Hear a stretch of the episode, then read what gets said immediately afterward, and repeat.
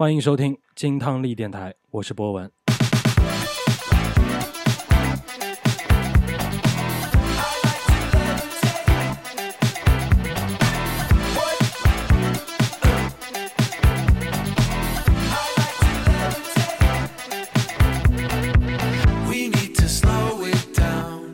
新一期的节目，今天这期节目啊有一点不一样啊，我们在开头的时候没有听到乃俊的声音，哎，今天乃俊啊来不了，这期节目啊他要请个假，最近乃俊挺忙的啊，但是我们的节目还是要继续。今天这期节目呢，我请来了一个我的好朋友来跟我们一起聊聊天儿啊。首先先让我的朋友打个招呼吧。哎，大家好，我是胆子不小、胡子有点小的小胡子 Allen。哎。怎么要特地提一下你胆子小不小这件事儿？你想在澳大利亚这地方留学，没点胆子真的是难以生存下。哎呦，我还没有引出话题，你就先帮我讲出来啊！喧宾夺主的感觉。哎，没错，今天这期节目啊，就是想跟大家一起来聊聊我这个朋友他之前啊在澳洲生活过好多年的一个留学经历，借这个留学经历呢，一起跟大家聊一聊关于澳大利亚的这个话题。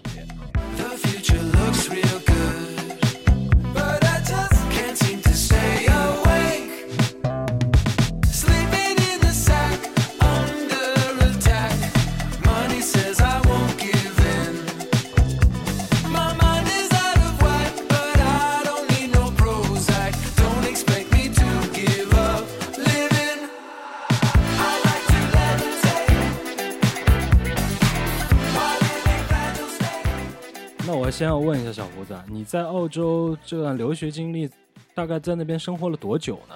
前前后后，高中加大学应该是八年的时间。八年可不少啊！但一般而言，去读个书留学，大概也就是上个大学啊，差不多四年左右嘛，对吧？一般是或者是再读个研怎么样的？那你这边怎么在那边待了那么长时间？我因为是初中毕业就去了嘛，当时因为有一个亲戚。呃，我伯父从澳洲回来探亲，就跟我爸聊到这个事情嘛，哦，就说，呃，你儿子要不要过来，呃，开开眼界也好啊，来，呃，充实一下人生也好吧，嗯，就是家里竟然有这个条件，就去了呗，哦，所以也是有个引子，嗯，就正好在你要升高中的这个对对节点上面，对，就说要不要出国，然后就出去了。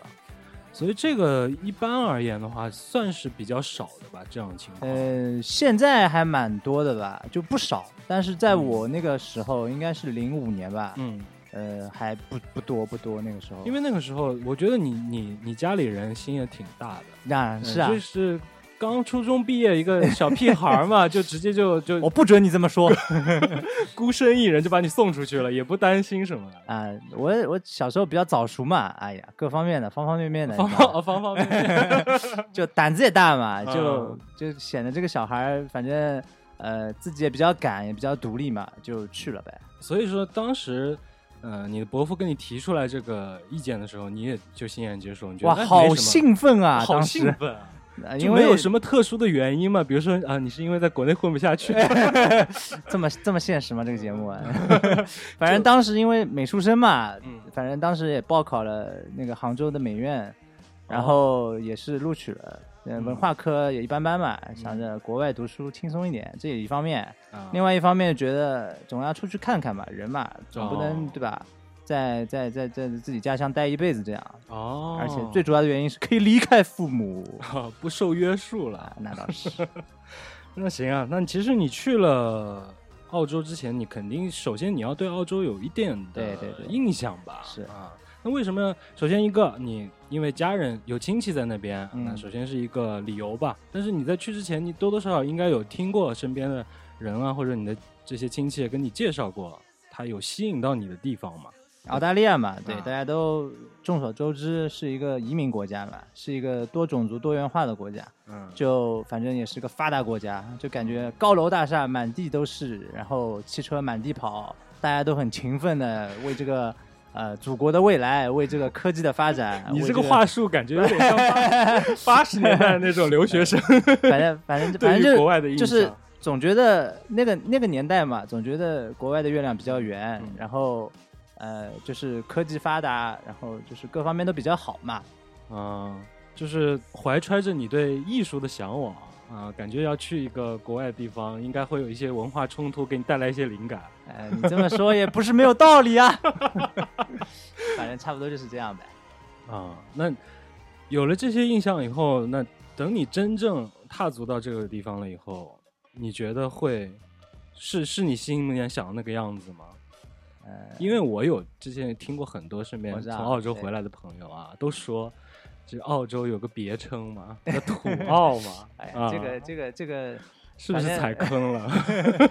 踩坑也不至于吧，啊反正它每个民族有自己的好和坏嘛。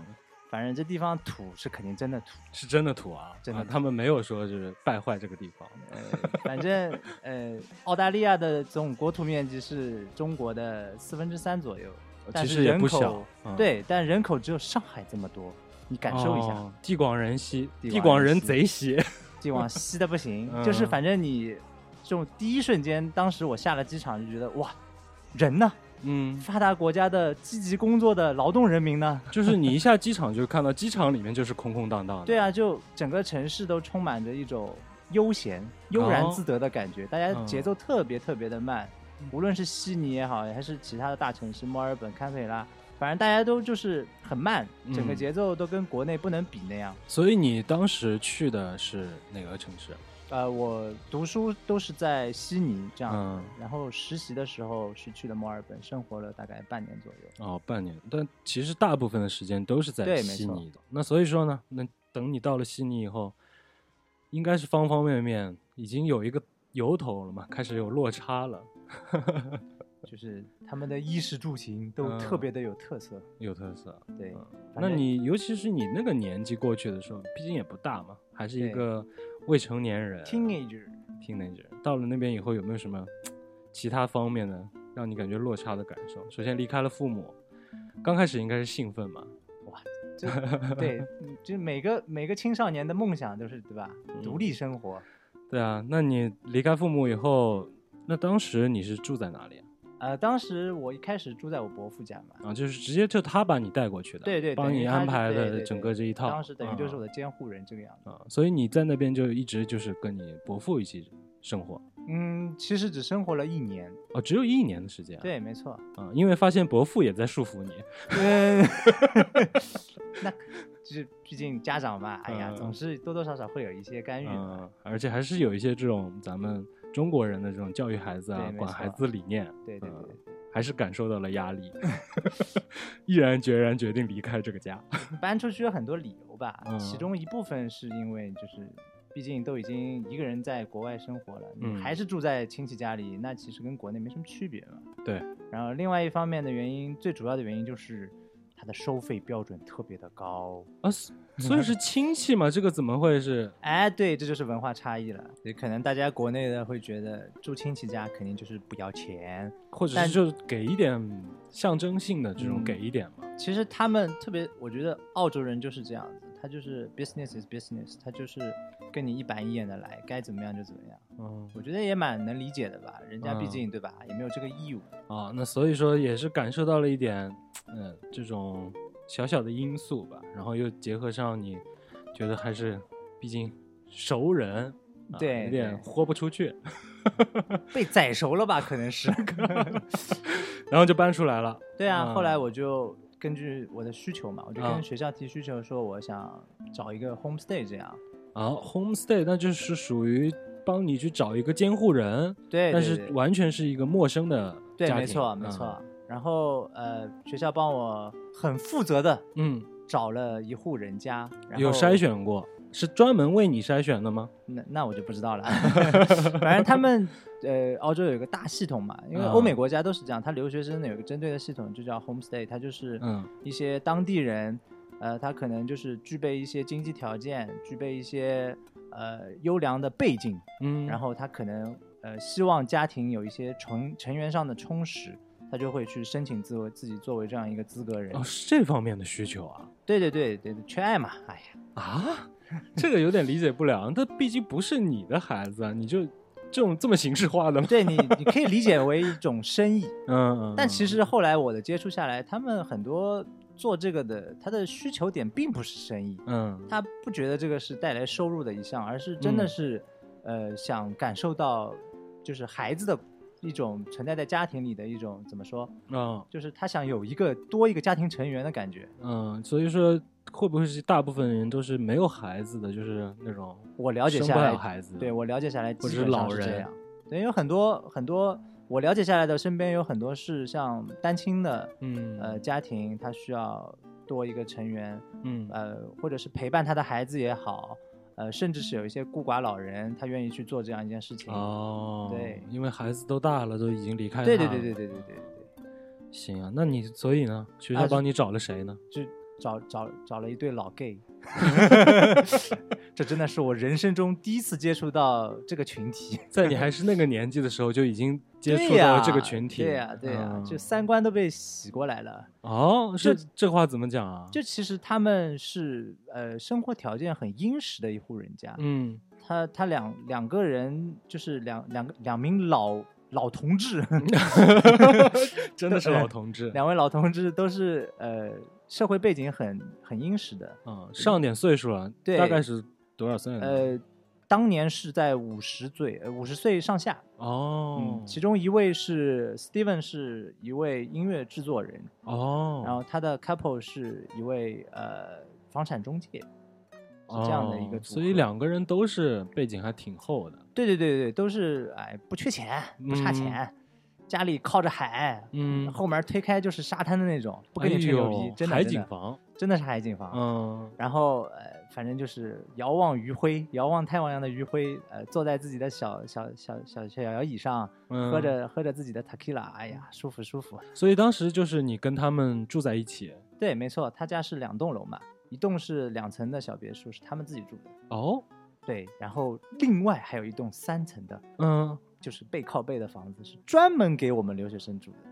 哦，所以你们还是分开来住的，他就是有一个专门的楼，就是给做 homestay 用的。对，打开了我的三观，就觉得哇，你们到底是为了啥？真的是人间自有真情在啊！啊，就是如此奢华的生活。对，他就跟你讲的很清楚，就是嗯第一天你住进去，他就跟你说，我不会干涉你的生活，哦你也不要来干涉我的哦，啊。对，然后你有什么事儿你可以跟我说，嗯但是我们不要互相干预这样子。嗯，那那这个生活照顾上面怎么办呢？怎么解决呢？啊就是每天可能都见不到他的人，嗯就可能一个礼拜只能见到一次，嗯，但是每天晚上这个桌上都会有吃的，就是这么一件事情。冰箱里永远是填满了各种各样的水果也好，饮料也好，嗯，呃，披萨也好，什么嗯东西都有。所以这给你这个 homestay 的这个家长，这一对家长他他们的收费合理吗？他们甚至比之前还要低。还要低，对啊，就很夸张。因为他们不差这个。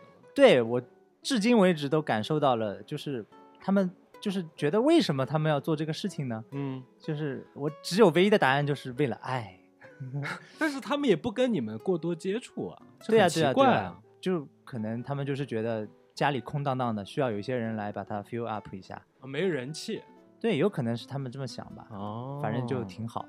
那我就好奇了，首先你还是一个未成年、心智未开的一个小男孩 当时可早熟了。当时嘛 啊，然后你第一次接触了接触到了这个群体，那他们潜移默化有没有影响到你呢？哎，对了，哎导致你变成现在这个样子我哪样子了我？我哪样了？你说。就是有有没有影响？当时有没有影响到你的就是性取向？呃，当时肯定会觉得，一上来会觉得哦嗯挺新鲜的，可以尝试。，fascinating，就觉得觉得他们呃，就是嗯，三十亿的人都挑不中一个吗？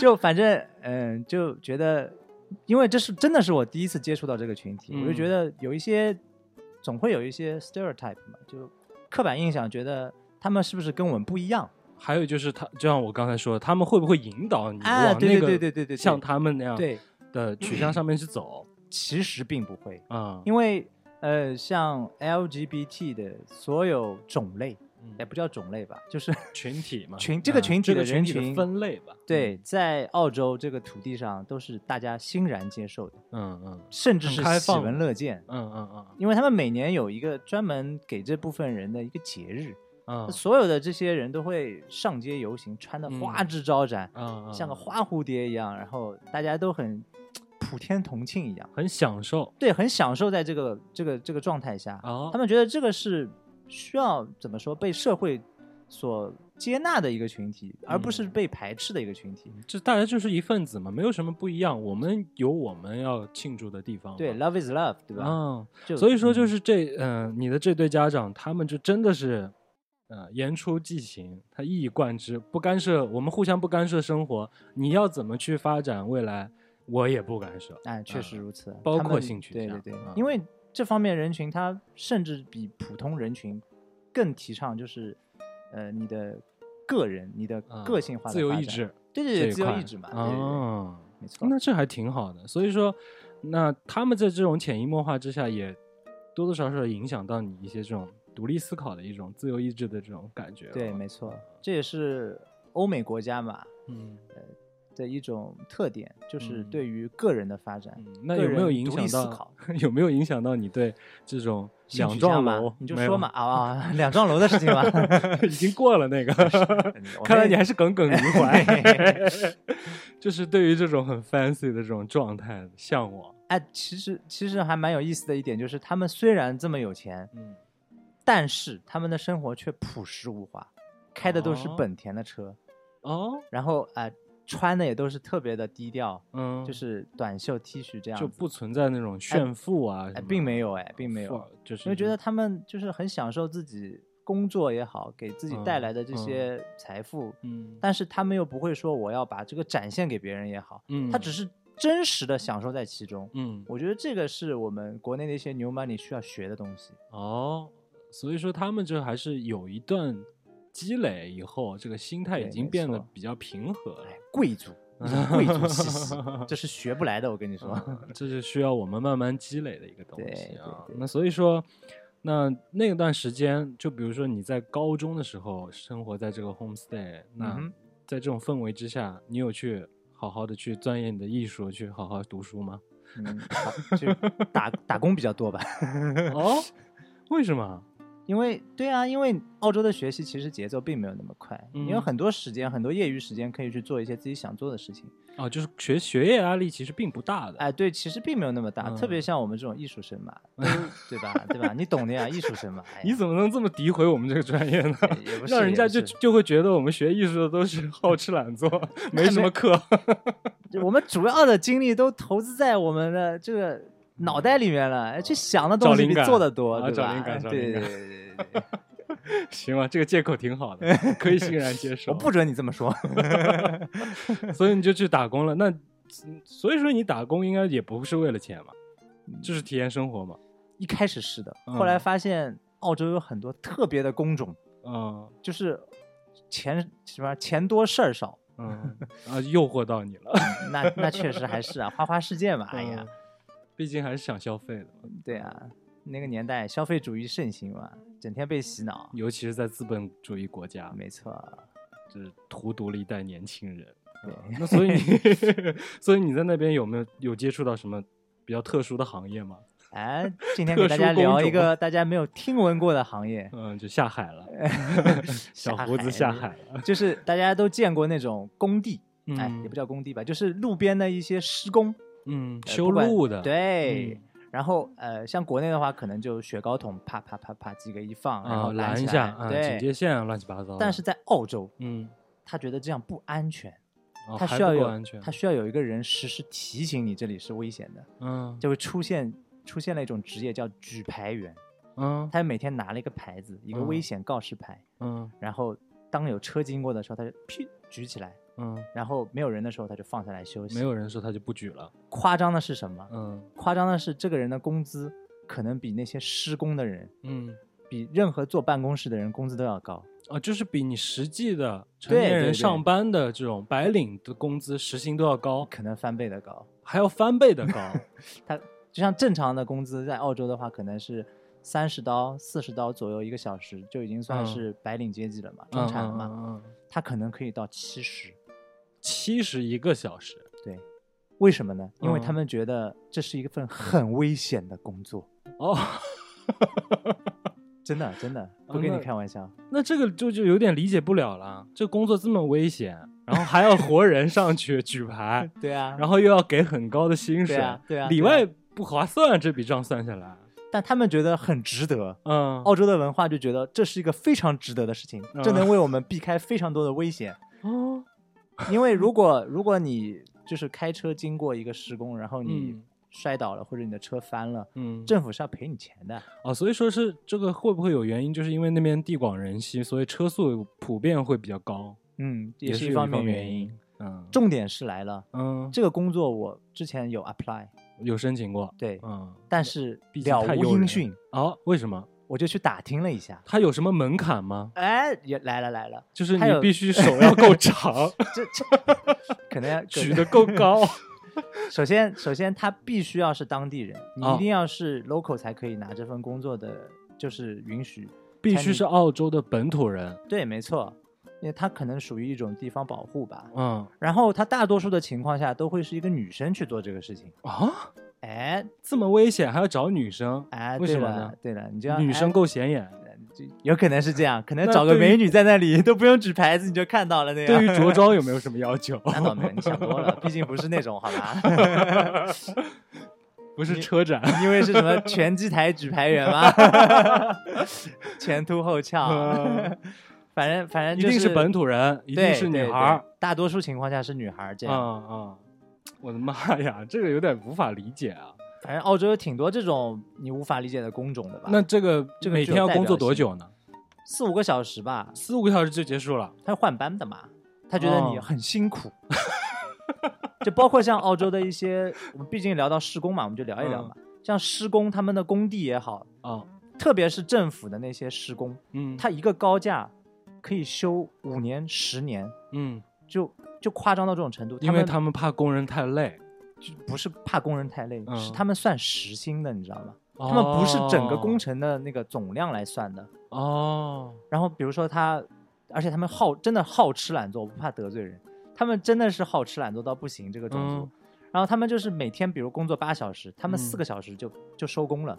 但是这样很对，其实对于政府来说，这个很不划算的呀。对，没有办法，没有办法，就是这种情况，他们还每天罢工，他们整天罢工，觉得我们的工资待遇不行。嗯，他们觉得，OK，就是我干那么多活，你们却只给我这点钱。嗯，我每天八小时，我里面都工作了四个小时了，我只偷了四个小时的懒而已。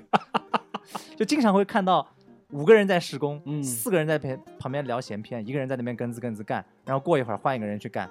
啊，所以说就是在这种情况之下，政府要掏非常多的这种人工费，然后还要支付更高的这种时间成本的对啊价格，然后就还导致这种民众的这种基础设施很慢的去推进。对啊，就会导致一个什么情况？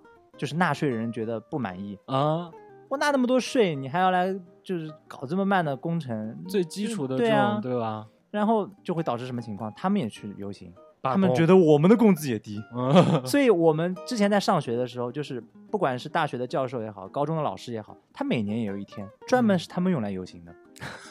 那天就停课，我们就游行，跟你说清楚。嗯，那个 Allen，我们明天游行，你不用来上课了。一个邮件发到我邮箱，就就夸张到他们的工资都一小时几百块，就跟你搞这些东西，觉得我们工资不够高。所以这就是一个恶性循环嘛，嗯，就资本主义国家的弊端，毒瘤。这也就是你去了以后，对啊，看到的，对，很不能理解。而且他们是稀松平常，这是他们的日常生活。对他们觉得这就是我生活的一部分，我需要为我的权益抗议。都图点啥呢？想图点啥就涨钱呗，钱不够多呗，越涨越多，谁还嫌嫌嫌钱？但羊毛都出在羊身上呀。对啊，他们就每个种、每个每个工种、每个都都要游行一下，都要表达一下自己的声音嘛。想不通，想不通。那所以这也是你打工的。一个部分嘛，那个非常油水非常丰厚的这个工种，但是你无法对啊申请进入不到这个，嗯，所以万恶的资本主义的毒瘤里面。所以呢，那你退而求其次，你去找了什么工作呢？我工作多了，嗯，我打过的工太多了，嗯，还有什么有意思的？当中值得聊的，我觉得有几个吧。一个是，呃，我做过一份工作，嗯，是在赌场里面的。哦，哎。这 是什么？性感荷官在线发牌？我也想，他们赌场的所有发牌员必须是也是有身份的当地人，他怕你卷款跑了呀。哦，而且涉肯定及到都是肯定得是白银好吧女的，哎，有男的吗？当然有男的啦，想什么呢？你每天都被这些东西看什么呢？每天都能不能学点好没？有，他自己弹出来的，我没有办法。少看点，少看点，好吧？嗯，反正我我我做的这份工作叫做麻将计分员，啊，所以不是哎荷官，是对计分员，而且是麻将。哎，麻将有 意思在澳洲赌场里面有麻将，我跟你说，麻将在澳洲可是一种特别特别 popular 的一种运动项目一样的存在。嗯它这悉尼的赌场，嗯呃，我不知道现在有没有了。它当时的时候，每天都是有一场麻将锦标赛的。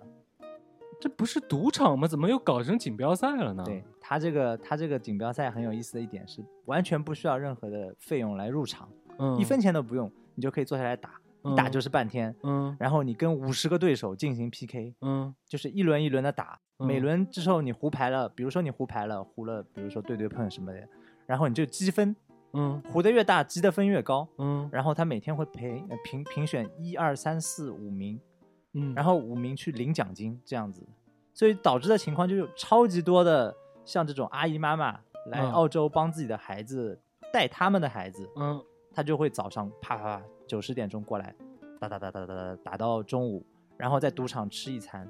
因为赌场他因为是想要招揽客人嘛，所以对它的自助餐就非常便宜，啊，全世界都是这样。对对对，然后他下午就买菜，嗯，然后带孩子。对，就这样一个流程。那他这个其实严格意义上来说，它不算赌博，算啊，当然算啊，那怎么算呢？他就是没有这种他用自己的时间去赌钱啊。这最终就是积分，它其实还是一个相当于说是一个比赛，然后胜者比赛的赢家去拿奖金嘛，对，我觉得他的没有是成本的呀。他他的他的成本确实是没有，嗯，但是他还是盈利了呀。嗯他的他的获得的盈利就是你们在那边吃自助餐也好，你可能中间有休息，你去拍几下老虎机，哦，你下几百二十一点哦，我明白了，他不就赚？钱了吗？它算是一个吸引你的一个噱头，一个小钩子对。嗯，你想麻将锦标赛，那得多少中国人参与？因为那边呃华人也多，对，啊，确实而且就是对于这种麻将而言，等到国外了就变成了一种乡愁。对，也可以这么理解吧。毕竟我妈当时说要去澳洲生活的时候，我就跟她说：“你嗯想清楚了，嗯你凑一桌麻将可能都凑不齐。”嗯，她就毅然决然的放弃了。结果 结果并不是这样的，并不是这样，我当然不会告诉他了。所以说那边 就玩牌的都是中国人。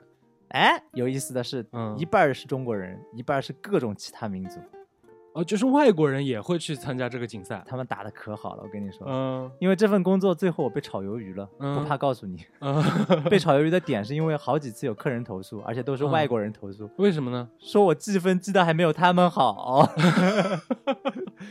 这是什么什么情况呢？因为它的它的牌种类是这嗯样的，它不是说按照广东牌或者上海牌或者哪里嗯牌的规则来，嗯它是大杂烩，它自己制定了一套规则。嗯它它比如说像上海牌的大吊车，就是呃胡别人最后一张嘛，嗯或者是门清对对胡，它穿在里面，它还有什么大四喜、大三元，像这种广东牌的胡法，它全部都放在一起，就是各种各样的。的胡法全部都放在这个牌桌上。对对对对，然后你就要他，比如说这副牌胡了，嗯他可能胡的是大牌，嗯，中间又带着小牌的胡法，嗯而且它有清一色，然后又有嗯对对胡，嗯你就全部记在一起。嗯，他可能一副牌胡下来有五六种胡法的一起，然后你就要要算到一起，给他算最高分嗯，啊！我头都大了，我本来就不太会打麻将的一个人，那你真是 但是他时薪高啊，怎么办呢？诱惑力太高了。哦，就硬着头皮上了。对啊，怎么办呢？嗯？那最终还是不堪重负。败北了，败北了，败给了他们。哦，那这个我是真的没想到啊。那所以说，就当地澳洲这种白人，然后他们也会去打麻将，然后打的甚至比这种中国人或者比大妈打的还好。对啊，嗯有一个印象最深刻的一个叫 David 的一个澳洲人，嗯他几乎每天都可以拿到名次，不管是嗯一二三四五也好，嗯因为他就是他已经把自己的就是有一套算法也好，也不知道嗯他是什么工作，嗯反正他就是把打牌当做一种职业也好，嗯他几乎每天都泡在这里打这个东西。嗯，因为第一名其实能拿拿到蛮多奖金的，也有哦五六百美金，呃，那个澳币这样子。所以他当成自己的一份工作了。他可以这么理解吧？因为他打完就走了，他也不会拍老虎机，也不会给你搞什么自助餐这些东西，他就不消费，他就来赚钱的，这种人真的是太厉害了，职业毒手。这种就就跟那个玩电竞似的。电竞人家现在参与奥运会奥运会项目了，好吧？看不起谁呢？麻将我看已经是已经把这个 触手已经伸到了澳洲，哎已经文化输出了，做对呀的挺不错的。对呀嗯那当时你应该心理压力挺大的啊，干这个活儿。哎，确实压力很大。嗯，你上学之余还要背这个规则，一张一张的背。你这背背课文都没背，没没这么用功过。哎，反正干完这份活我就不做了。之后呢，就去做，比如说餐馆的服务员也好啊，嗯我还卸过集装箱。然啊，后对啊，然后我还做过别人的美术家教，嗯哎反正干了挺多乱七八糟的活吧。嗯，这你其他的那几个什么餐厅啊、家教我都能理解。嗯，这个集装箱我有点卸集装箱啊，，对，因为劳动力在澳洲是特别值钱的，嗯他们的时薪特别的高。嗯，那我觉得就试一下吧，反正就去卸集装箱。像我一米一米七十五，六十五公斤，反正说是一个一个礼拜的活儿，我干了两天就不行了，腰都快断了，赶紧回家歇着。所以 干干嘛那份工作干嘛你你做了多久？就做了两天啊，就就做两天就放弃了。你去试试。所以这种事情，对啊，我就理解不了呀。你你你到底干为就是为那点钱，你已经因为我觉得出卖肉体就了吗？就试一试嘛。哎呀，人的人的极限，你哪知道自己极限在哪里呢？对吧？嗯就反正我还挺乐于去尝试各种都想各样的东西。体验一下，对啊，对啊，对啊，嗯蛮厉害的啊。这个我一般人可能是没没你这个，胆子大，胡子小。当时胡子胡子长长得不长，可能就是因为当时累坏了，我的天，雄性荷尔蒙不够了是吧？消耗完了。我不准你怎么说。那行啊，那其实打工这算是每一个留学生就是可能都会经历的一段，但是像我就嗯可能不太一样，因为我当时去法国读书的时候，他是明令禁止的，啊，嗯，那不允许你去。澳洲是允许二十个小时的那个课外工作。啊，我们这边就是完全不允许。如果你要去做的话，你要不就打黑工，但是打黑工的话，你又要那个工资保障不了。首先工资保证不了，你还要去担风险呃如果你万一被发现了，那首先对方的，就肯定是这个雇你的人倒霉，要倒霉啊、然后你拿不到钱，然后你自己也要倒霉，因为政府不允许你干这个活儿，，啊是这样。那这是一方面吧，我觉得啊，留嗯学生的一个最集中的表现。还有另外一个，我觉得应该就是，嗯，留学生的圈子，这个也哎是挺。我觉得每一个地方的每一个人出去留学了以后，他的自己的属于自己的留学生圈都会有属于自己的故事。对啊，这个你真的要聊这个吗？不好了，这节目，哎呦，你就想这个电台被封是吧？你就直说嘛。你这要聊什么？你要聊什么啊？你要聊什么？啊，那那那不行，你先告诉我哪些能聊，哪些不能聊。首先，你看一点嘛，就是因为你只身一人嘛，而且你年纪那么小，你去了，你肯定是需要有一个自己的圈子嘛。啊，你没有家人去陪你啊，你多多少少得有个小伙伴嘛。小伙伴其实就最后变成了你最亲的人。对那你在这个圈子里面玩儿，嗯，你会有一定的安心，有自己有朋友的陪伴啊。但是有一点，就是因为大家都是有这个意识，就是我觉得我出国了，没有家人的束缚了，那我可能就会，对吧？对啊，那就性格啊，或者是玩啊，什么哎都没有那么多，对吧？国外大染缸嘛，不大家都知道。嗯对，反正谁来了都逃不过这一劫呗。男男女女的这种事嗯情，在父母不在的情况下，肯定就极致的发挥了呗。大家就嗯，哎，八仙过海，各显神通了呗，对吧？那主要会是在哪些心理变化上面导致呢？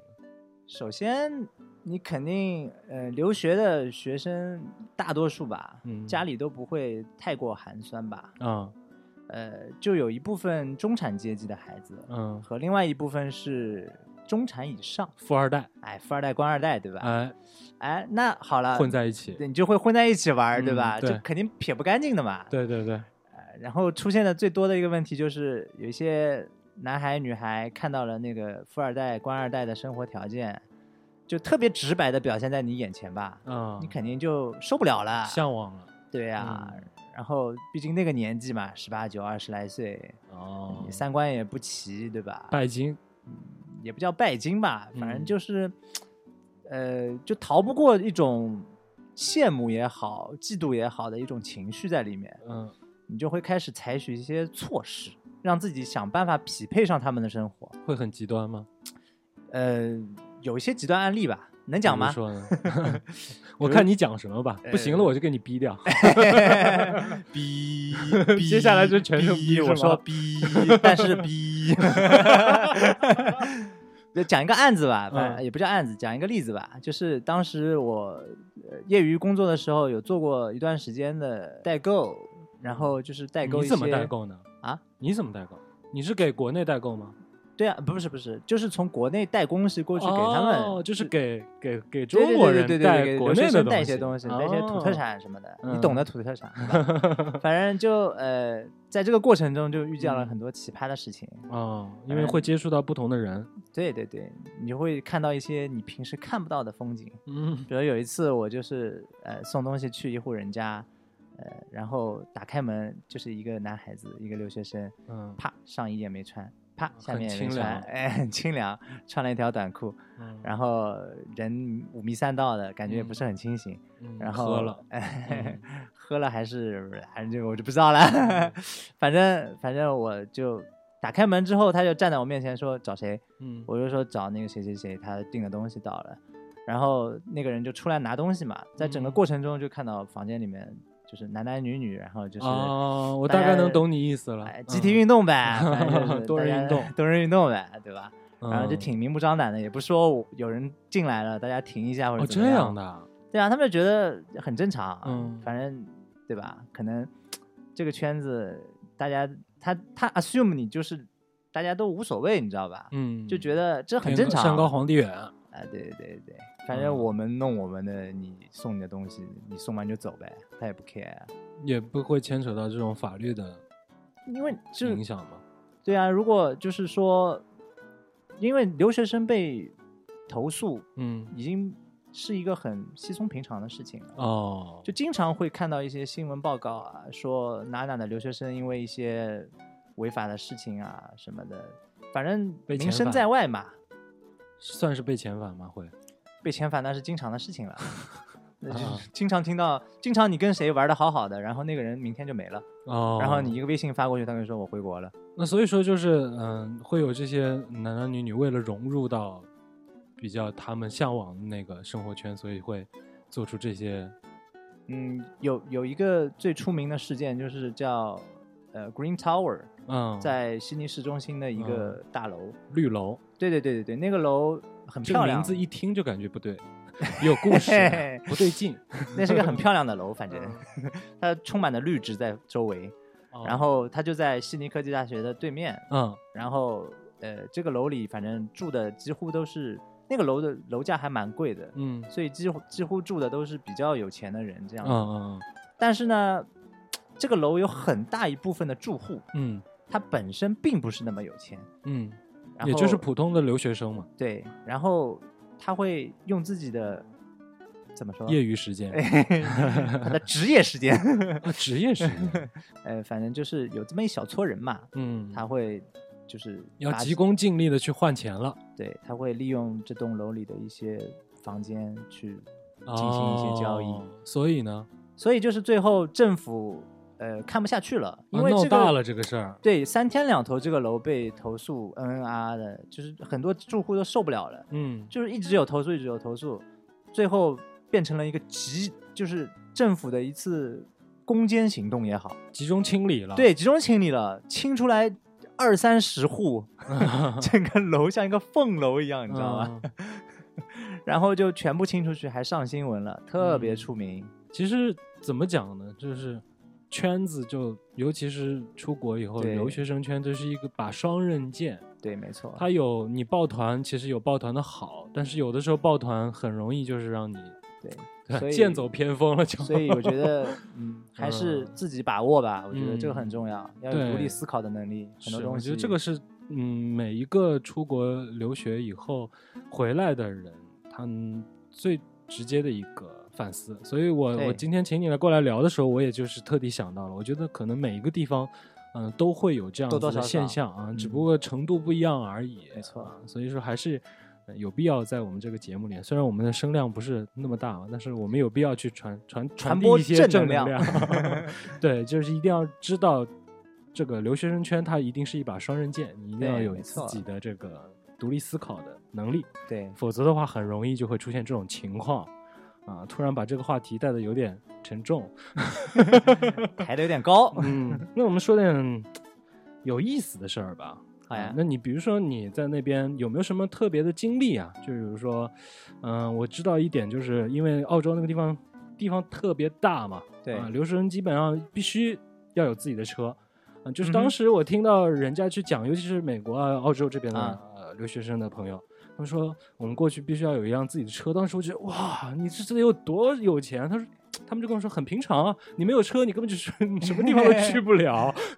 法国可能就不是这样吧？法国不可能的，你就算有车，你也停不进去那个位置。对，这是高技术，这个车本国内的车本用不了，真的啊，技术太高了，他们的车都要离这么两三公分，是吧以毫米计算，车距要以毫米计哎算。天，对对对，反正澳洲跟美国差不多吧，嗯反正就是地大物博，然后人少，对，有辆车还是基本的吧。对我觉得，反正我十八岁就考了车证了，嗯然后在澳洲买了一辆二手的小 Toyota，两千多哦澳币而已。啊，因为在这边买车，我都听说是其实是不贵的，对，真的是嗯便宜，嗯，因为因为你没有车，真的太不方便了，做 什么都，因为它公共交通没有国内那么方便，哦，是这个样子。然它后美国可能地铁啊，乱七八糟这些，对吧，它有它有，他们叫 train，就是像火车一样，应该算就是叫城际火车吧，对，可以这么理解。停大站的这种，对对对嗯对对，它可能要过大概五六公里才停一站，对对对，然后下来你要到的地方可能又要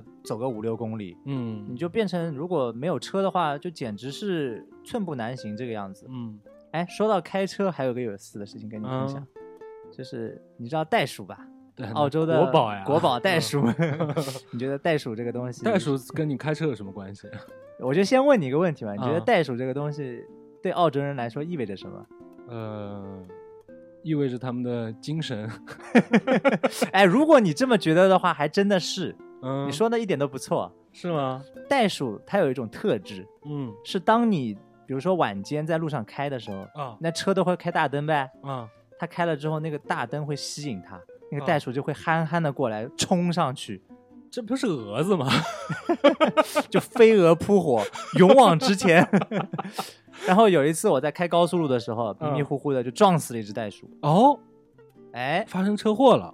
算车祸吗？算了算了，算了袋鼠的车属于袋鼠的单车祸。他肇事我吧，他碰死我好吗？哦，所以是真的，袋鼠真的会看到灯就不会当然是闪躲，然后它就往上冲。对，它会好奇这个光亮是什么，对吧？对它就是它就是觉得好像有什么生物很 attractive，就啊是吸引我吸引到他，嗯让他再勾引上来这样。不许用这种词啊！我们已经在危险的边缘徘徊了，你还用这种词？然后这个你就直接就撞死了。你就时速一百五六，你想？哦，对啊，然后就那你自己有没有什么？我车整个保险杠都掉落下来，那你人有没有什么？人还好啦，气囊已经冲出来了吗？气囊也没有。哦那还我那我那个二手车就也没已经没有气囊不气气囊囊，就我从头到尾都不知道那辆车的气囊到底有没有。啊，然后你人还好，没什么人还好啦，嗯人还好啦，然后就懵了，瞬间嗯就懵了。嗯然后下车第一件事情先看那个袋鼠是不是还活着，嗯然后它就一动不动在那里，我也不知道它到底活没活着，不敢上去 check 它，嗯然后然后就立马打电话报警，嗯。警察就第一句跟我说的话说你人没事吧？嗯。我说我人 OK，嗯他就说好 OK，现在你的车先开到路边，嗯。然后我就把车移到路边嘛，嗯。他就问说好，现在你先确定附近是安全的情况下，把那个袋鼠移到路边。嗯。我就说他一百来公斤，你 确定吗？嗯 他说对，你一定要想办法把它移到路边，嗯，因为我们在晚上这个点钟是不可能派专人过来处理这件事情的。哎呦，然后因为这个真的够牛啊！对，因为这个事情太多了，撞死袋鼠这个事情，哦他们会有集体来处理这件事情的，就是会有车一路这样开过去，中间有袋鼠就捡走这样子。所以每天可能就有这么几起。对对对对对，嗯可能全国就会有这么几起撞死袋鼠的事件。然后我就说 OK，然后我移走了，我就问他了一个很愚蠢的问题，现在想想，我说我可以把这个袋鼠带走吗？你你是怎么想的？为什么要把袋鼠带走啊？因为哎不不知道你知不知道，嗯袋鼠在澳洲嗯从里到外，嗯从头到尾都被人、哦都被人扒光吃透了。啊那袋鼠肉是一种可以食用的食材，在澳洲。所以你想，这可能是一笔财富。对啊，我就想着我拖到肉店去，不管多少钱，我至少把我的那个保险杠的钱给 cover 掉。哦因为撞死袋鼠那个是天然事件，嗯，所以是不会追究你其他的责任的 啊。这不但不追究，还不赔付，也保险公司也不赔付你。哦，因所以这个事件长了，就像地震，嗯就，是呃海啸一样，嗯是一个就是不可控的自事件然，就自然灾害呗，怎么办呢？就自认倒霉而已。嗯，然后我就想着能不能就是嗯赔我点钱，那我至少能够对吧？嗯自己修个车的钱。嗯嗯然后他就跟我说：“你想都别想嗯，，Don't even think about it。这个袋鼠是我们澳洲的一部分。”对对对，你休对对想拿走可以这么理解。对他们可以吃嗯，但你不可以，你不可以动这个脑筋，嗯，这是政府的钱，所以就是不了了之了。那你就把这个袋鼠拖走，然后你自己就开着你的，对啊，我就车就走了屁颠儿屁颠儿走了呗，一点办法都没有。就这个事儿，嗯杀了生。嗯，我第二天还去悉尼的一个寺庙叫南天寺，那直接去烧了一炷香，不不然心不安理不得嘛。嗯，就是怕袋鼠托梦，拳击你，你你这谁谁谁知道呢？我朋友也有撞到过黑猫的，嗯，然后就跟我说一定要去烧一烧。嗯我就想，呃，好吧，撞到黑猫跟毕撞到袋鼠竟是条生命。对啊黑猫更不强。澳洲那么不值钱 袋鼠肉真的不值钱，我跟你说，没牛肉贵。哎呦，这个真的是太奇葩了。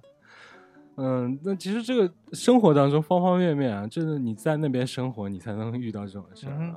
那说正好说到了嘛，这其实关于衣食住行的一些东西。对啊。那在澳洲有没有一些什么衣食住行比较好玩？首先一点，我觉得首先我们两个人嘛，因为我跟呃我跟小胡子艾伦，我们两个都是一个行业的，以前我们也是都是同事啊，我们都是做服装设计师。那我们就不如先从这里开始聊了，就就是关于这个服装行业穿衣服这一块儿，澳洲应该是挺特别的，因为那边是属于一个相对呃温带对，哎这么一个国家嘛，所以那边应该没有这种极端天气的，尤其是冬天。嗯哼，对，它整个国家的温度都是在四十度嗯到十度左右对，这样一个范围。嗯然后澳洲人大家出了名的喜欢玩那种英式橄榄球，就是不哦穿护甲的那种橄榄球，对对，这肉体在地板上这蹭，在草地上飞殖民殖。民国家的一些影响嘛。然后反正他们就是皮糙肉厚，嗯整天也都不穿厚衣服，羽绒服根本是没有销路的，想都不要想。大衣还勉强一下，那个时候我就有很想不通啊！你去澳洲，然后还就改修了这个，我记得你跟之前跟我讲过嘛，你因为你大学刚开始念的不是服装的专业，然后后面是改修了这个专业，我一上来是一名优秀的平面设计师，然后后来发现，哎，平面设计这个东西好泛泛啊，嗯就是什么都有它，什么都没它的感觉，就感觉嗯，我想一想，我到底读个什么设计呢？正好我们学校服装设计还比较强，嗯，我就选修了一名服装设计。那所以呢，因为那边 都没有人穿羽绒服，首先这 应该是服装行业在那边应该是一个不是很景气的行业嘛。哎，那边是这样子的，嗯因为它是羊毛产羊毛的大国，哦，对，所以它的毛衫类还比较强。哦，所以它还是有自己的专项的、强项的，就是比如说，嗯、一些比较极端的门类，可能在那边确实是不太对那个对对对对嗯，然后世界知名的奖项，那个羊毛标志奖也是澳洲的吧？啊哦，，每年也有很多的获奖所以当时你也是由于它这个专项比较对对对对对。然后反正就学了服装之后，就感嗯受到了澳洲到底有多土，土澳到底有多土。啊、就是他们还是偏重于这种功能性的东西，对他们，因为呃，不知道是他们的这种嗯本身的民族个性也好，嗯也是他们的生活习惯导致，嗯他们对于着装其实没有那么的在意。嗯，除了上班会穿的西装领带之外，他们嗯生活中的衣柜几乎都是清一色的短袖 T 恤这样子。啊，所以他们的这种穿衣的习惯还是比较偏美式的，跟欧式欧洲的这种对对对对对观念还是不太一样。还是大相径庭。嗯，他们就是尽管他是英国移民国家，嗯，但是它因为是多元化，嗯，所以有很多很多种族和民族在这个地方生存着，啊，所以它就是这个文化交集之后，很朴素，反而是走向那个朴素的那一端去了。嗯大家都穿的特别的简单，嗯这卖的好的牌子都是那些比较中低端偏偏那种生活休闲类的。对对对对对。啊那、我印象最深的是，在我大学二年级的时候，嗯，澳洲有了第一家 Zara。我的天，我就想哇，进来 Zara 终于来了了。对啊，你想那都是一几年的事情了。嗯我就想哇，Zara 那代表着快时尚王者啊，我一定要去搞几件，对吧？消费一下，终于能够像个人一样的穿衣服了。然后，然后他那个 Zara 像 Apple 一样，嗯，他第一天晚上就开始排队，大排长龙。哇塞，然后我就避开风，避开那个错峰去了嘛。嗯到了第二、第三天，我进去的时候，已经几乎都没什么款了。然后我就看了一抢空了，对，真的夸张。我就想，嗯。哇，卖的这么好，我要看看有什么东西。一看，完犊子，还没嗯国内卖的时尚呢。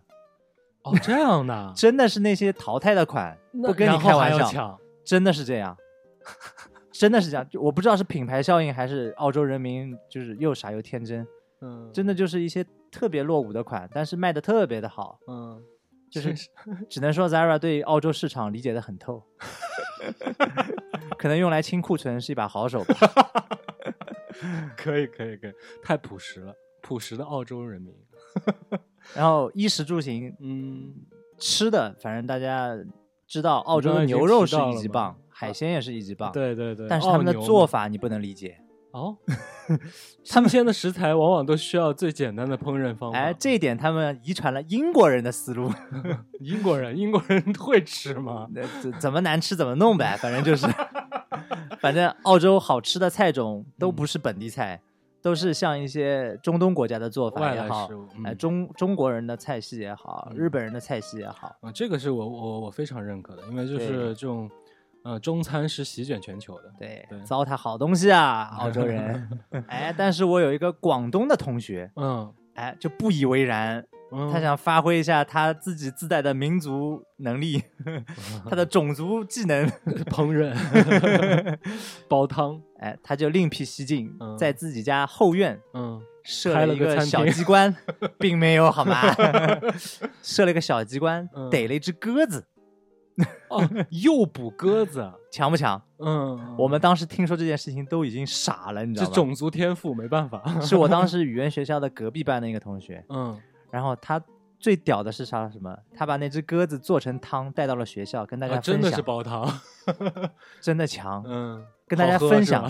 他当时的教授 嗯接过他的一碗汤，嗯看了他一眼，笑了一笑，还给他。嗯然后他觉得可能澳洲人不爱吃这种东西吧，嗯，不以为哦他还特地介绍了这是我炖的鸽子汤，那可不咋的。嗯，然后教授还问他鸽子哪来的，他说嗯。强不强？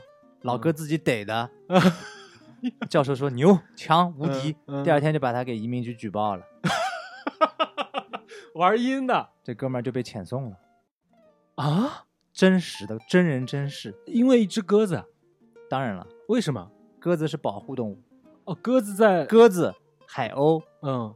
包括像一些野生动物，嗯，呃，全部在澳洲都是明令禁止捕杀的。哦，因为澳洲是其实是对鸽子它是没有一个饮食习惯的，它没有一个专门食用鸽子，就是这种肉鸽子的这种对，东西在，对根本就没这玩意儿。对对对，对所有的鸽子都是就满满世界飞的那种，就像巴黎，可能肉鸽肉鸽鸽可能是存在的吧，他们一嗯些西餐厅会用，但是就是那种飞在马路上的鸽子、野鸽子和野野鸟，不准不不论它是什么生物，你都不可以去捕杀。哦，这鸽子跟袋鼠简直就是一个天上一个地下。然后呃，澳洲有一种食物是兔子，嗯也是特别的 popular。嗯，然后就吃兔肉。对，但是澳洲这个这个地方原来是不产兔子的，嗯这个土地上没有兔子。嗯那为什么会有兔子呢？是因为英国殖民到达这个这个地方的时候是一六零几年的时候，嗯然后他们来的英国人觉得这个土地好无聊，嗯，那我们要搞点业余生活，嗯那贵族气息就体现出来了。他们嗯要打猎，哦，那我们那我们猎什么呢？嗯，他说我们我们在英国猎什么就猎什么呗，那就搞几只兔子呗。那为什么不猎袋鼠呢？满世界都是可能太不好猎对，袋鼠太凶猛了，啊！袋袋鼠是天生的就拳击手啊！对对对对对对，你你打死一只袋袋鼠，那个狗都叼不回来。也是啊，他们就打兔子，那就嗯搞了一批兔子过来，养在澳洲的土地上。嗯呃，后来发现这兔子怎么越来越多，打都打不完，嗯他们才意识到这个土地上是没有猛兽的，哦，所以是没天敌没有天敌这样一个情况。对，那兔子完了，啮齿嗯类你懂的呀，它就无限繁繁繁殖，每天就干这嗯个活儿，啥也不干，每天就干各种活儿，然后就越来越多，越来越多。嗯，那就行呗，那怎么办呢？就吃呗，只能吃了。那就吃呗，那怎么办呢？就是这嗯样一个情况。那所以兔子在澳洲是个怎么吃法呢？烤吗？就你想怎么吃怎么吃呗，就就是超市就有卖啊。啊，就是餐厅里面会有专门吃兔肉这道菜吗？对，就是麻辣兔头呗，可能。就反正我也不爱，我也不太不太爱吃这个东西。嗯包括像袋鼠肉，其实也不好吃，嗯，就有点袋鼠肉其实是偏向一点牛肉的口感。那所以就是煎烤。嗯就就不好吃啊，你还不如买个牛肉呢。说实话。哦，然后像那本地人对这方面的需求大吗？兔子和袋鼠，其实还好啦，但是袋鼠肉也会去吃，嗯，兔肉真的是就一般。但不会像拿当牛肉一样这么个吃法。嗯，不会不会，嗯那可能就是普通的一种肉食吧。哦，然后另外一种消耗对，另外一种食物就是他们会吃鳄鱼肉，鳄鱼肉，对，鳄鱼肉，因为鳄鱼肉的口感有点像鸡肉，柴嗯柴的鸡肉，可能是鸡胸肉的口感，嗯，他们就爱吃，我也不知道为什么，我尝过一次也就不爱吃了，就差不多是这样而且。鳄鱼这种也不好捕猎捕杀哎呀，对对对，而哦且，它是属它会有人工就也不知道他们是搞哪种的，就是鳄鱼，其实在澳洲的一些沼泽地带，像北面的，它还蛮蛮多的，那应该还是直接这种猎杀野生的有可能吧。啊，然后澳洲一个很有名的人，一个叫 Steve 的人，他就嗯是专门做那种 Discovery 的节目，是嗯关于鳄鱼啊，关于澳洲的其他的野生动物，蟒蛇也好啊。嗯嗯因为澳洲呃占据了全球百分之四十嗯最毒的生物，嗯，包括大家知道的蜘蛛、黑寡妇，嗯都是嗯嗯产自澳洲。蛇毒蛇，对对对对对，各种毒嗯蛇。然后他这个这个 Steve 他就是专门做这种野生动物类的。嗯他最有名的一个技能就是徒手逮鳄鱼。这这哥们儿强的地方就是他，勇往直前呗。对对对对对，袋鼠精神嘛。有一点儿。然后他最屌的地方是他全家都支持他干这个，然然后跟他一起干这个。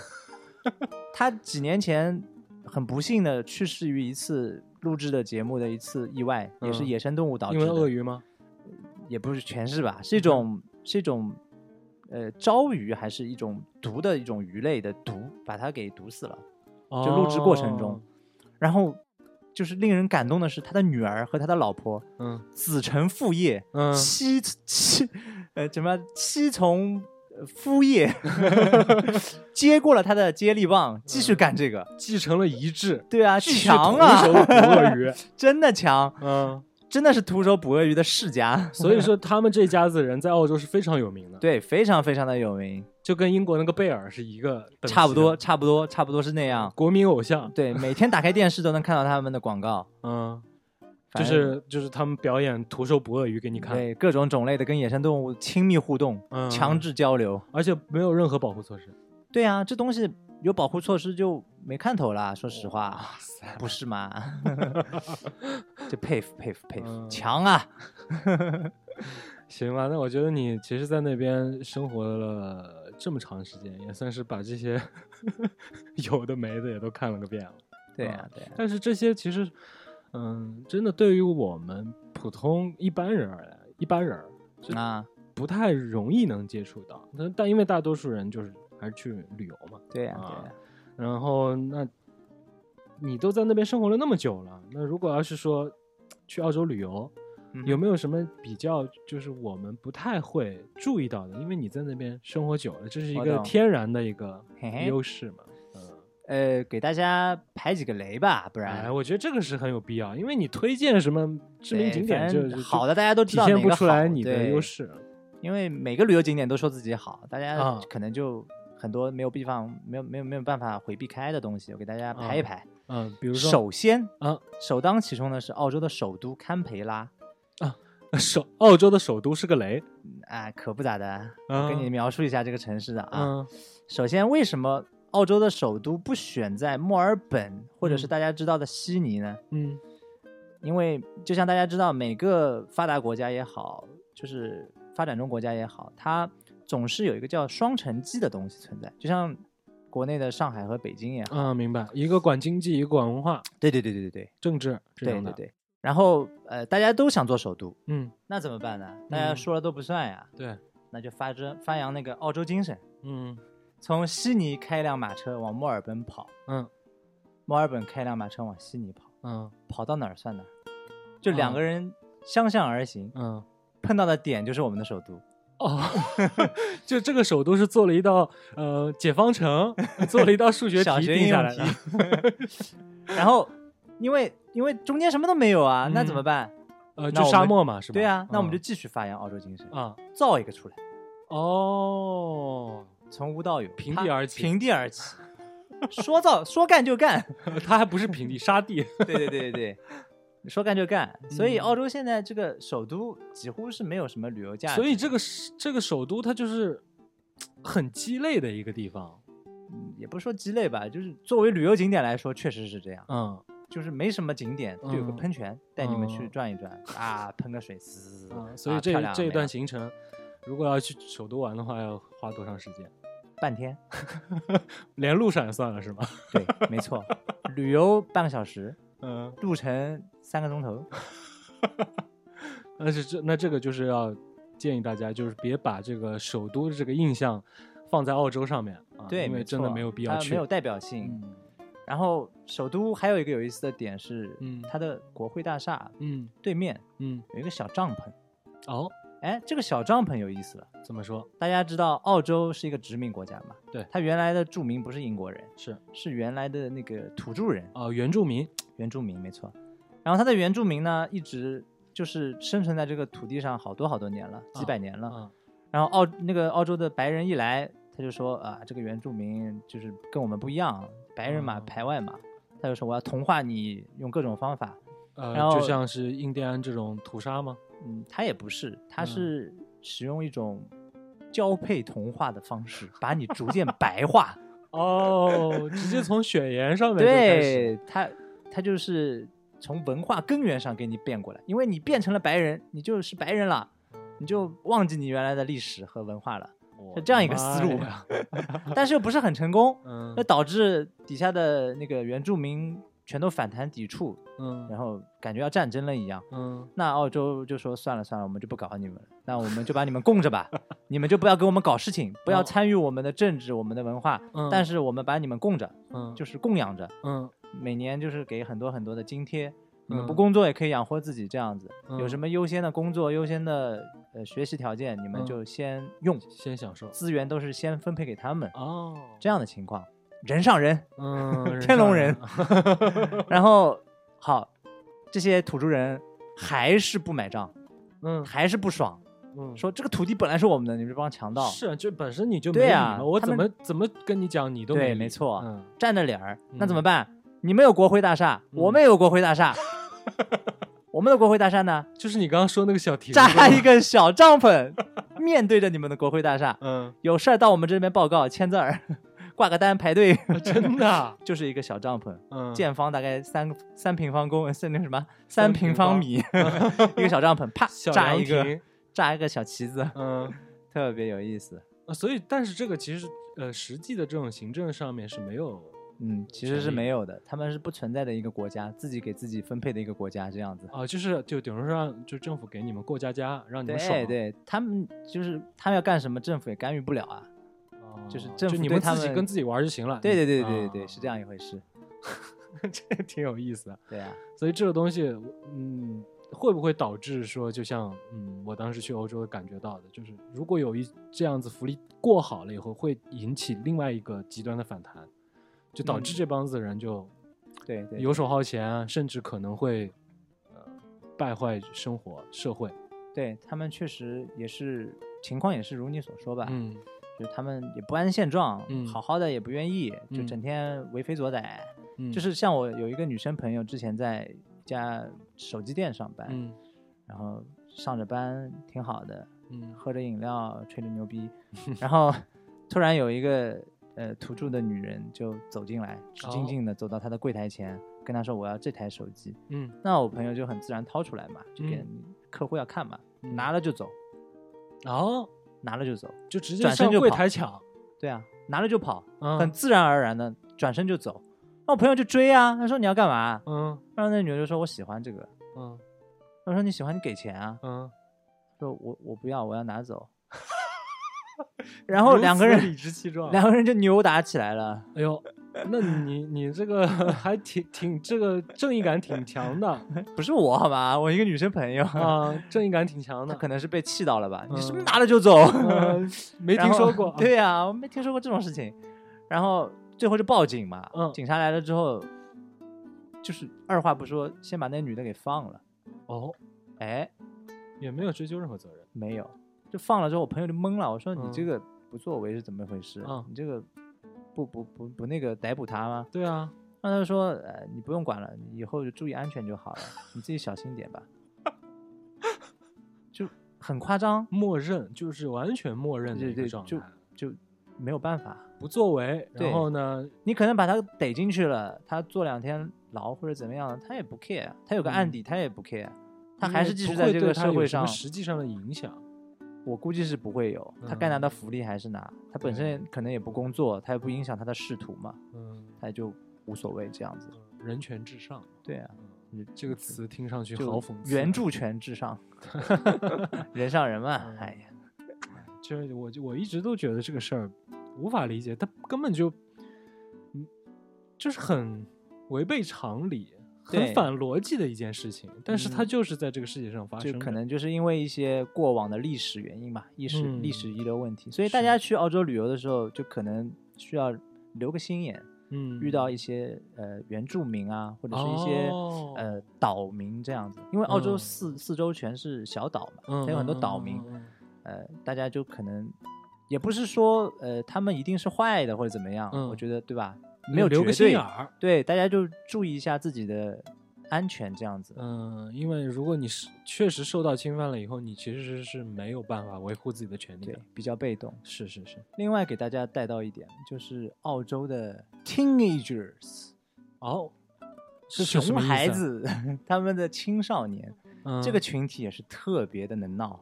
哦，怎么说呢？它不同于其他国家的青少年，可能就是跟你搞一些小恶作剧之类的。哎，不对啊，那咱们国内理解熊孩子是小孩儿啊，可是你说的是青少年啊，对，他们的青少年感觉就像永远长不大的孩子。他们会熊到青少年这个年纪，对他们会一直熊到高中，甚至熊到进大学的那这个你就很有体会了。你哇就比如说你在你这个年纪听的这个年纪，直接就去正面面对了他们的青少年。对，，没错，他们会有很多非常非常扯淡的操作，你根本没有办法预计到他们的迷惑行行。为，对，然后他们可能举个例子，你在场上打篮球，当我嗯在学校的时候，他们嗯，啪过来把你裤子歘一拽，是呃朋友吗？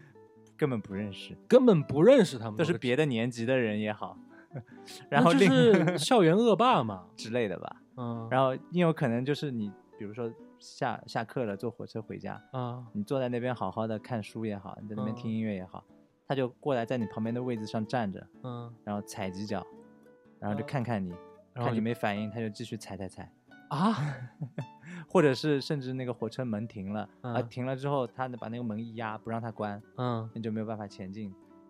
就哦就很多迷惑操作，他们能够干出很多。所以这个事儿已经完全不是仅限于在这种校园暴力或者是这种恶霸的，对他们就是他们有有自己有点问题，他们连自己都搞。对他们就是很奇怪，他们就是不不知道他们是什么逻辑的行为。嗯反正大家来澳洲的情况下，澳洲精神嘛，勇往直前嘛，敢想无畏无畏无 无惧无畏。大家反正留个心眼呗，看到这啊些澳洲的青少年就避而远之。这样，反正呃，澳洲之前有过一个在 Facebook 上面的一个排行榜，嗯，关于人民最希望从澳洲消失的物种。啊，然后底下是什么鳄鱼也好，毒蛇也好，嗯。蜘蛛也好，排嗯第一名的就是青少年，真人真事。所以这个是全民共愤的，他不只是说不只是说青少年自己的这个圈子里面口口碑不好，对，反正就是挺影响这个社会正常的秩序的，就已经到这种程度了。他他们会就是甚至是会跟别的年龄层、社会阶层的人，就是你好好的在路上走着，他就过来拐你一下，啪，你摔倒，啊，他哈哈一笑就走了，十个绊子，就谁知道呢？就是他们有一种危险的情况，就是说，呃，比如说毒蛇，你不攻嗯击它，它就不攻击你。嗯，啊，比如说鳄鱼，你不去了惹它，它当然不会来搞你。对，哎，这个青少年你就是不可预计，哎，unpredictable，他可能干任何事情，他出乎你的意料，惊喜不，意外不？嗯，告诉你你活着多好。就是让你没办法，对，而且人家还是祖国的花朵，对呀对呀啊你还不能把他怎么着，对，就是这么一个情况哎。祖国的食人花，这个行人够毒辣的啊。差不多吧。嗯，这两个事儿说的还嗯挺让人糟心的，一个是挺沉重的，所以说有 有这个打算要去澳洲或者之前没有去过不了解的，可以留个心眼儿，是吧？对，嗯嗯，那咱们其实也讲了挺多了啊，然后你回国其实也已经有一段时间了，是嗯，那会儿我记得刚开始我跟你做同事的时候，你也没回来多久，应该是当时应该回来两年吧，啊，对，一两年前后脚，咱们就等于说是差不多前后脚，哎，差不多啊。那这里回来其实也有个呃七八年了嘛，啊五六年吧。啊，你老我感觉已经很久了。那哎，反正时间不重要嘛。就是我是想问的，就是你回来了以后啊，然后又隔了这么段时间，你再去回想，嗯，那段经历吧，嗯你觉得在澳洲生活对你回来以后，尤其现在生活有什么改变吗？其实还改变蛮多的。嗯其中有几点，第一点是，嗯，可能在国内的时候，因为独生子女嘛，像我们这一代，嗯独立生活的能力特别的弱嗯啊。你去到一个像澳洲这样的城市，你如果一个人不能就是处理很多你的生活琐事的话，嗯，其实是很麻烦的。嗯。因为比如说，举个比方的话，打个打个比方的话，它倒垃圾是分日子的嘛，像国嗯。外，你如果自己不会处理这些的话，你连垃圾都倒不了。啊，它分品类分日子，时间规划这一块，对对对对对。然后像坐火车也好，嗯。它都是有班次的，你错过就错过了，没有人会来 pick you up 的，就是你的父母也不会来帮你处理这些事情，哦，包括你自己年底退税也好，如果你有打工嗯的话，甚至你去报课，嗯学你你报你读了这个专业之后，你的一些课课时你都要自己处理。嗯你你过了这个时间，可能你就学学分修不满或者怎样，就嗯自自己独立生活的能力，这点我觉得蛮重要的。而且这种，嗯，对于独立的这种条件，还甚至会更苛刻。对对对对对对嗯对，我觉得这一点应该是每一个，呃，出去生活过的孩子们回来以后最大的一个感恩吧。我觉得对，嗯、成长，嗯然后最重要的一点是在澳洲留学之后，对我的一些，呃，思想方式、思维方式有很大的改变。嗯因为像我第一天去到学校高中的时候，老师就给我们上第一课，嗯讲的我印象很深刻。他说的不是，比如说我们澳洲的文化历史的东西，嗯他说的是你怎么改变你的思维方式，然后，就是 critical thinking，嗯，就是你想问题要辩证，啊，你要有自，你想一个问题的时候，你不要想这个东西存在即合理，而要想这个嗯。东西是不是有可能不合理。哦。你，面对任何一个问题，你都要这么先想。没错，没错，没错，嗯，这一点我觉得很重要对是的，是很重要。嗯，包括就是你对世界的看法，就是等于说你的价值观、世界观啊，都会因为这一句话和这个引导发生天翻地覆的改变，对而且会受用终身。对，我觉得这个嗯很重要。今天也聊了蛮久的了，其实我们两个之前认识也挺长时间，但是具体在这个领域上我们聊的啊，话题上面聊的不多啊。今天也是有这个机会，请你过来录一期电台，然后听听这些故事，还挺好玩的啊。那今天也是要感谢小胡子 Allen 啊，能够来到金汤力电台跟我们聊聊天，分享一下自己的故事。那以后有机会还是想请你过来。